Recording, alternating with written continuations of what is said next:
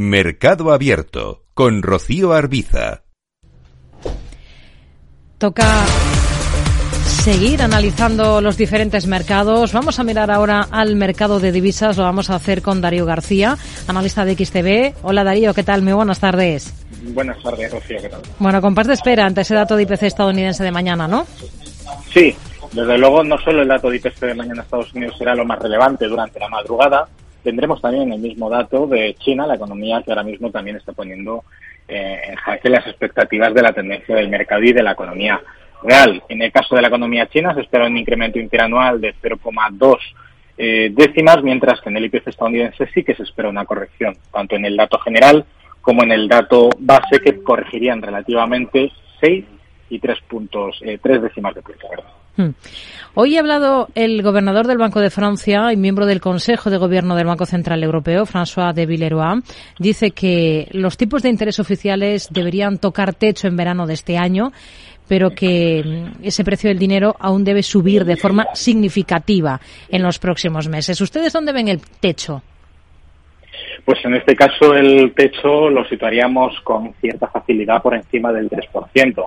La pregunta es, si más cerca del 3,5 o si ligeramente por encima del 3%. Lo que nos comenta el, gobernador eh, Roy, lo que nos dice básicamente es que todavía eh, los efectos de las alzas en los tipos de interés no están reflejando el ritmo de reducción en la inflación de, la eurozona y que por lo tanto, aunque pudiéramos seguir viendo alzas de tipos de interés hasta menos la del año, fecha en la que también se podría estimar que pudiéramos ver datos de, de Producto Interior Bruto que mostraran una recesión en algunas economías europeas hmm. o incluso en Estados Unidos, pero que lo que indica es que en las próximas reuniones, durante los próximos seis meses, al menos como mínimo, en cada una de ellas deberíamos ver una subida de 25 puntos básicos. ¿Eso qué quiere decir?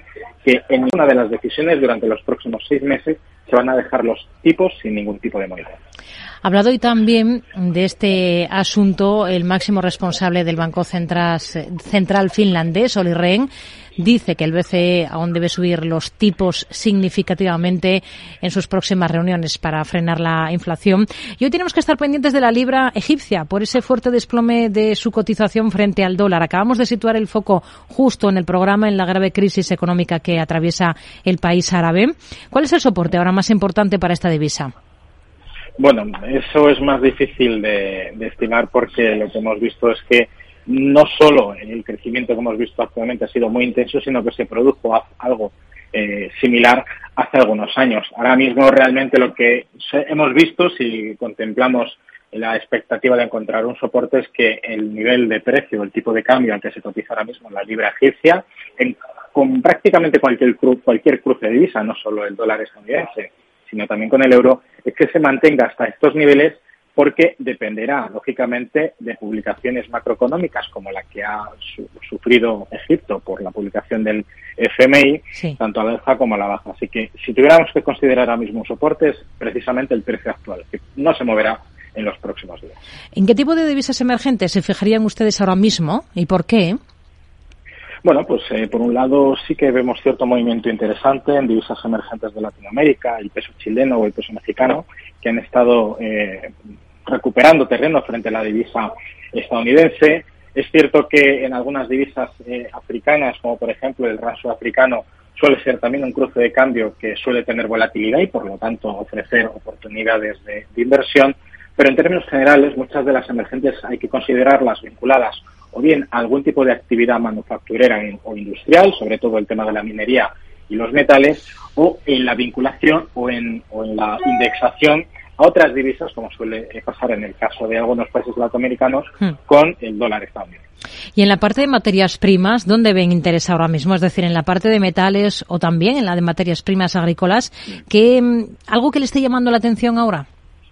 Pues eh, en el caso del trigo y el maíz, por ejemplo, estamos viendo una normalización de los precios, lo que indica es que básicamente seguimos viendo un incremento de la oferta, algo que durante la guerra de Ucrania, sobre todo en sus inicios, teniendo en cuenta que Ucrania es uno de los países agrícolas más importantes del, ámbito geográfico europeo y tiene clientes prácticamente en todo su, territorio eh, anexo, pues una normalización de la oferta, una cierta recuperación, una cierta normalización, hmm. sin que esto implique, lógicamente, la vinculación de, la guerra, En otros aspectos sí que vemos también una evolución del, del, lava de soja muy vinculada, en este caso al, al, al real brasileño, pero sobre todo sí que vemos muy interesante que se esté adelantando el final del calendario de invierno porque el gas natural hoy está corrigiendo otro 4% adicional y puede que lo que normalmente deberíamos ver en plazos cercanos al mes de marzo, prácticamente lo estamos viendo ahora a principios del mes de enero.